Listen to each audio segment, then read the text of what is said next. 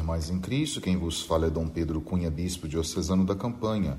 Hoje é domingo, dia 5 de novembro, e estamos celebrando a solenidade de todos os santos, cujo evangelho de Mateus 5, de 1 a 12, onde nós temos o fragmento que diz: Vendo Jesus as multidões, subiu ao monte e sentou-se. Os discípulos aproximaram-se e Jesus começou a ensiná-los. Bem-aventurados os pobres em espírito, porque deles é o reino dos céus. Bem-aventurados sois vós quando vos injuriarem e perseguirem, e mentindo disserem todo tipo de mal contra vós por causa de mim. Alegrai-vos e exultai, porque será grande a vossa recompensa nos céus. Então, caros irmãos e irmãs, esse texto do Santo Evangelho, essa solenidade deste dia, recorda a santidade, a vocação à santidade de todos nós, né? É uma vocação para toda a humanidade, não somente para os cristãos, e mostrando, portanto, que essa santidade é acessível a todos, porque o caminho para alcançá-la, sem dúvida alguma, consiste em viver esse programa de vida expresso por Jesus nas bem-aventuranças. E aqui, portanto, nós podemos dizer que esse texto introduz esse discurso de Jesus na montanha que vai do Evangelho de Mateus, do capítulo 5 até o capítulo 7, que é considerado assim o coração do Evangelho de Mateus e o núcleo essencial de todo o ensinamento de Jesus. Nós não podemos esquecer que a Constituição Lumen Gentium, no número 39, fala que Cristo amou-a como sua esposa e deu-se a si mesmo por ela a fim de santificá-la. Por isso todos na igreja são chamados à santidade já nos recorda o Concílio Vaticano II. E hoje, então, numa só festa, nós celebramos juntos, né, com todos os santos que nós temos de nossa devoção, aqueles chamados canonizados, todos os justos de todas as raças, línguas, nações, cujos nomes estão escritos no livro da vida, como nos recorda também o evangelista São João no livro do Apocalipse 20, versículo 12. Então, aqui nós podemos destacar essa universalidade desse chamado à santidade. É um traço muito marcante que Jesus está aí reunido com os doze que viveram em comunidade com o próprio Cristo, mas também é, com a multidão. E esses doze representam todos os crentes da igreja, não simplesmente os apóstolos que estão ali ouvindo Jesus fazer esse sermão da montanha. Né? Representa a igreja, a igreja, enquanto que ela é enviada em missão para levar os ensinamentos de Jesus. Então Jesus aí sobe ao monte, né? O monte não tem simplesmente um valor de um ponto geográfico, né, o topográfico, mas significa o lugar dessa revelação divina. Jesus revela plenamente a vontade do Pai ao subir hoje a montanha. Então, outrora, nós sabemos, né, os israelitas receberam a lei, as tábuas da lei por parte de Moisés, né, quando, na ocasião, eh, diante do Sinai. A palavra, portanto, do ressuscitado, aí, Jesus sendo o novo Moisés, ressoará também sobre esse monte, esse monte da Galileia. Né? E Jesus, portanto, sobe a montanha exatamente devido à sua posição de mestre e, ao mesmo tempo, pela autoridade que a sua palavra tem. Jesus é o mestre que ensina como autoridade, né? Ele fala como ninguém, ele realiza obras como ninguém. Então, Cristo veio aí, é importante esse traço marcante também no evangelista, para revelar o sentido verdadeiro e último da vontade do Pai. Né? Ele é a face visível do Pai, né? quem me vê, vê o Pai. Ele é o revelador do Pai. Ele é o seu intérprete autorizado. Jesus é o intérprete autorizado do Pai. Então, cada homem é interpelado, aí em base a essas bem-aventuranças, né, a tomar uma posição, ou seja, a uma mudança de vida, né, a uma busca radical é, de seguir exatamente aquilo que Jesus é, pede de cada um de nós no, no Santo Evangelho de hoje. Né? Por isso, nós observamos também um outro traço muito interessante: é que ele se dirige ao povo simples de sua época, são os pobres, os oprimidos, os indefesos, os marginalizados, para proclamar-lhes então um alegre anúncio da vinda iminente do reino. Isto é, está para intervir na história né, e fazer justiça, esse mesmo Deus que está no cerne desse anúncio de Jesus. Todavia, ele também vai se congratular com aqueles que, porventura, vivem uma condição ainda indigna de vida ou precisa ter uma mudança radical no aspecto moral, mas também no aspecto espiritual e social. Né?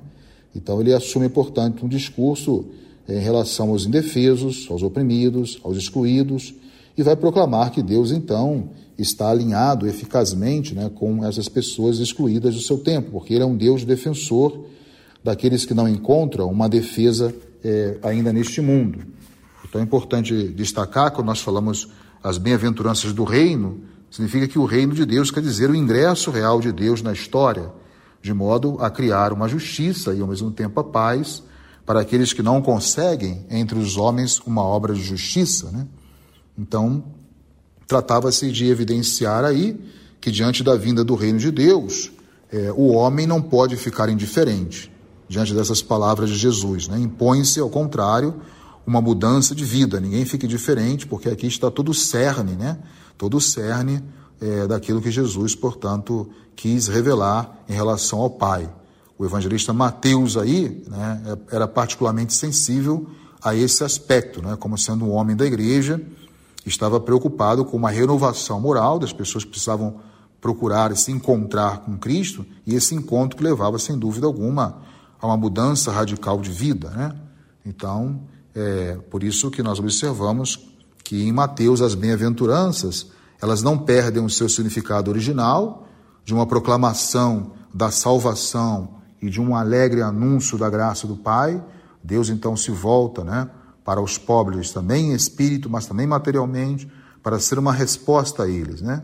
A primeira, sobretudo, bem-aventurança, que é para os humildes, isto é, para aqueles que se apresentam com as mãos vazias diante de Deus e que abdicaram né, das atitudes orgulhosas e autossuficientes, reconhecendo, portanto, né, que são pessoas frágeis humildes, necessitadas desse mesmo Deus. Então é também nesta linha que nós temos que é, observar e acenar, né? tomando, portanto, da primeira promessa do reino de Deus até a última, que não dá para nós explorarmos aqui essas oito bem-aventuranças, né?